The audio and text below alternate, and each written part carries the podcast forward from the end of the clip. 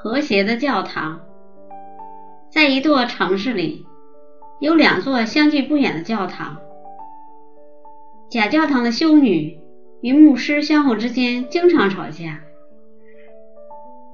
主事的只有严格制定清规戒律，教堂里的氛围被弄得很紧张。而以教堂里，无论是修女还是牧师之间，都显得一团和气，个个笑容满面，生活快乐。假教堂的主事看到乙教堂的修女和牧师们天天和睦相处、相安无事，心里非常羡慕，但又不知其中的奥妙所在，于是。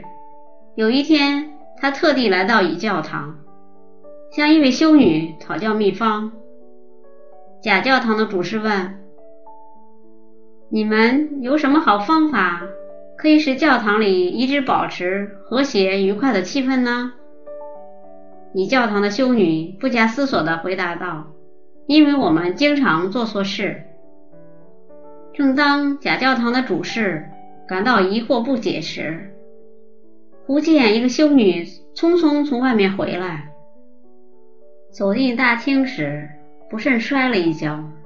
这时正在拖地的修女立刻跑过来，一边扶起她，一边道歉：“真对不起，都是我的错，把地拖得太湿，让你摔着了。”站在大门口的修女见状，也跟着跑过来说：“不。”都是我的错，没有提醒你，大厅里正在拖地，该小心点儿。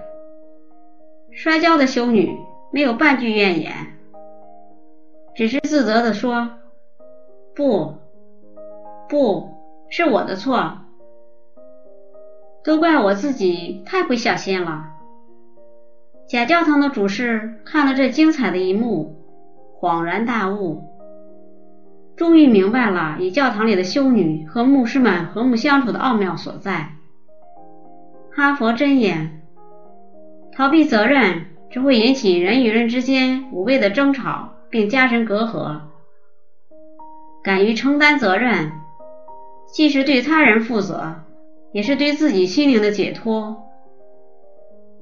它既可以化暴力为祥和，又能使人真心相对。如果喜欢我的节目，请在节目的下方点赞或加以评论。